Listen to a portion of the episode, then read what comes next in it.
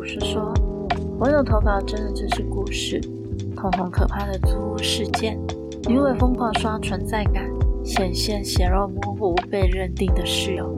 希望你的耳朵能带你感受到毛骨悚然的氛围。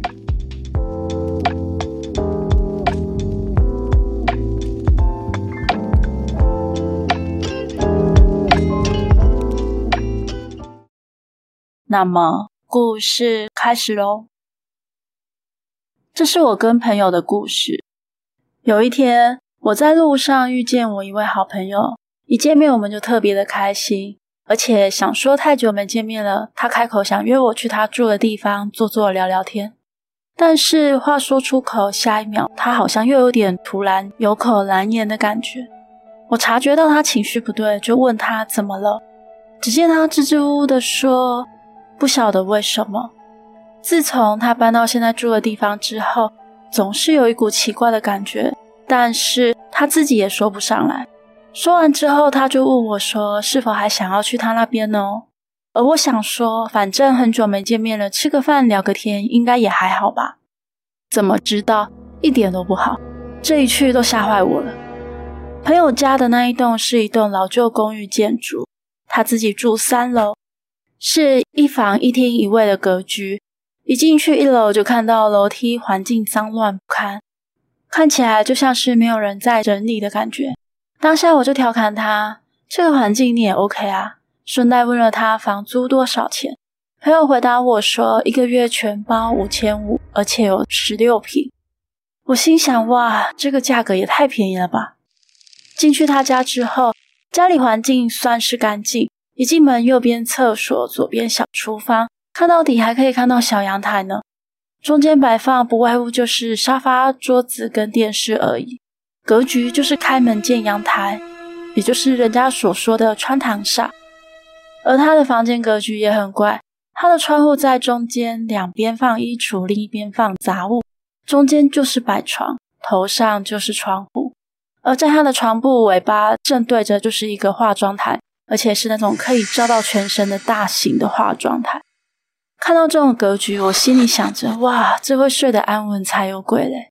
不过我也没特别说什么。就开始跟朋友一起吃卤味、看电视，配着绿茶，有一搭没一搭的聊着。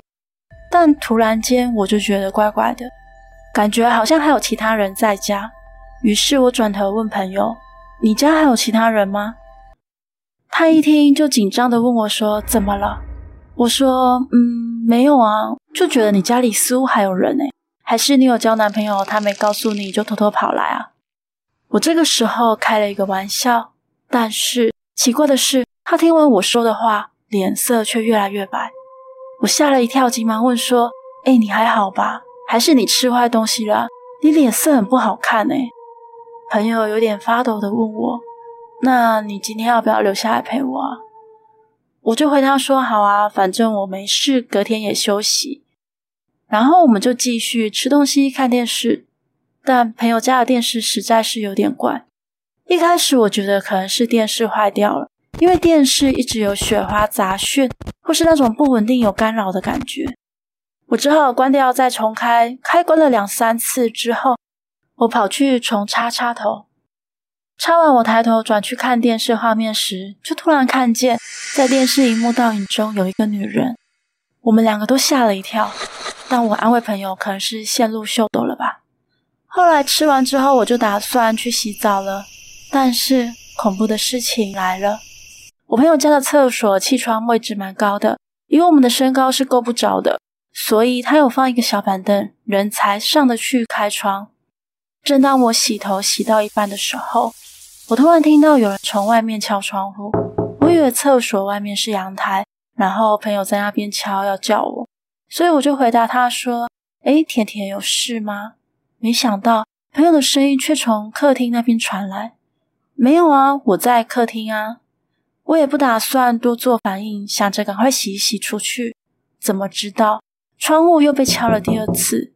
我一样问说有什么事情吗？但这一次却没有声音。没想到第三次又敲了，我就立马打开窗户，想要问朋友到底是有什么事。殊不知我一开窗户，立刻傻眼，这窗户外面直接就是室外了耶。根本就不是阳台啊！外面看下去是停车场，而且也没有任何建筑物，离隔壁的房子大概有两三栋的距离，间距非常的远。我全身都起了鸡皮疙瘩，心想：哇，那现在是怎样啊？我赶紧用飞快的速度把澡洗好，冲出去问朋友：刚刚有在敲窗户吗？朋友也是脸色发白的说：没有啊。我们两个相顾无语，后来就想说算了吧。而因为我是最后洗澡的人，所以洗完之后，我就想说帮他关一下瓦斯好了。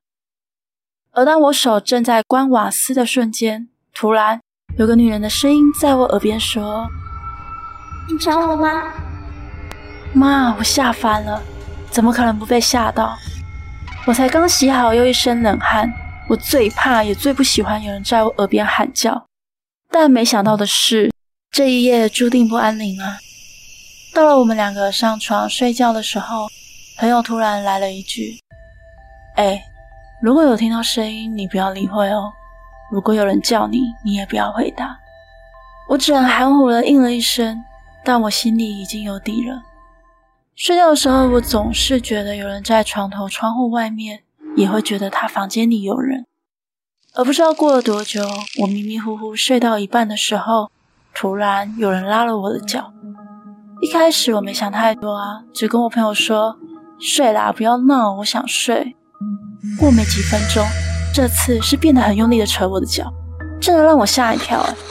我一坐起来，转身看我朋友，只见他用棉被盖住全身，仅露出他的眼睛，而他的眼睛充满惊恐的看着我身后的化妆台。他颤抖的说：“头，你不要转头看后面。”我那时其实被吓得精神都有点错乱了，根本也就没再听他说什么。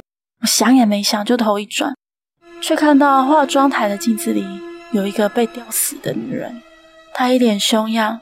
这时候我吓到动弹不得，我瞪大双眼看着那个女人缓缓地从绳子上下来，她扶着他的头，慢慢的飘出镜子，一边靠近我们，一边还跟我们说：“不要怕呀，因为我在等你们呀。”他一边笑，脸上的血肉一层一层的剥落下来。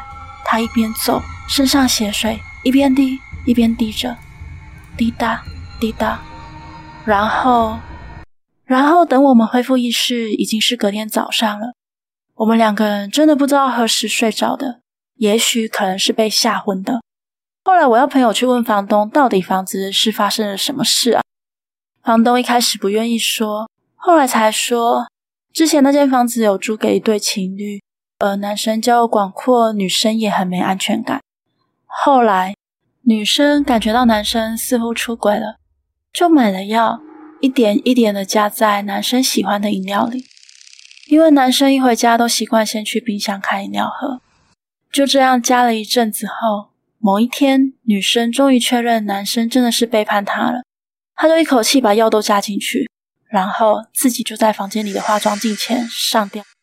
等到男生回来的时候，他先是去喝了饮料，然后喊着女生的名字找他，一直到男生开房门进去一看，女生已经过世了，他就赶快打电话报警。但是等到警察来的时候，药效也发作了，就看到女生往身在房间，而男生则是倒在客厅地上。之后朋友就赶快搬家了。后来他突然就问我说：“哎。”怎么会想到在入口就突然问我是住几楼，是哪一间啊？因为我看到一个黑色的影子站在阳台上，我不确定那是不是你租的房子。但很奇怪的是，那时候我们身边很多人经过，但是黑色的影子对任何人都没有反应。而你停完摩托车，他就立刻对你挥手。那时其实我就觉得。啊，该不会你中奖了？故事结束喽，今天的节目就到这里喽。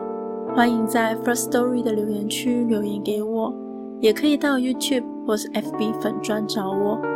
下次你想听听什么故事呢？我们下次见喽。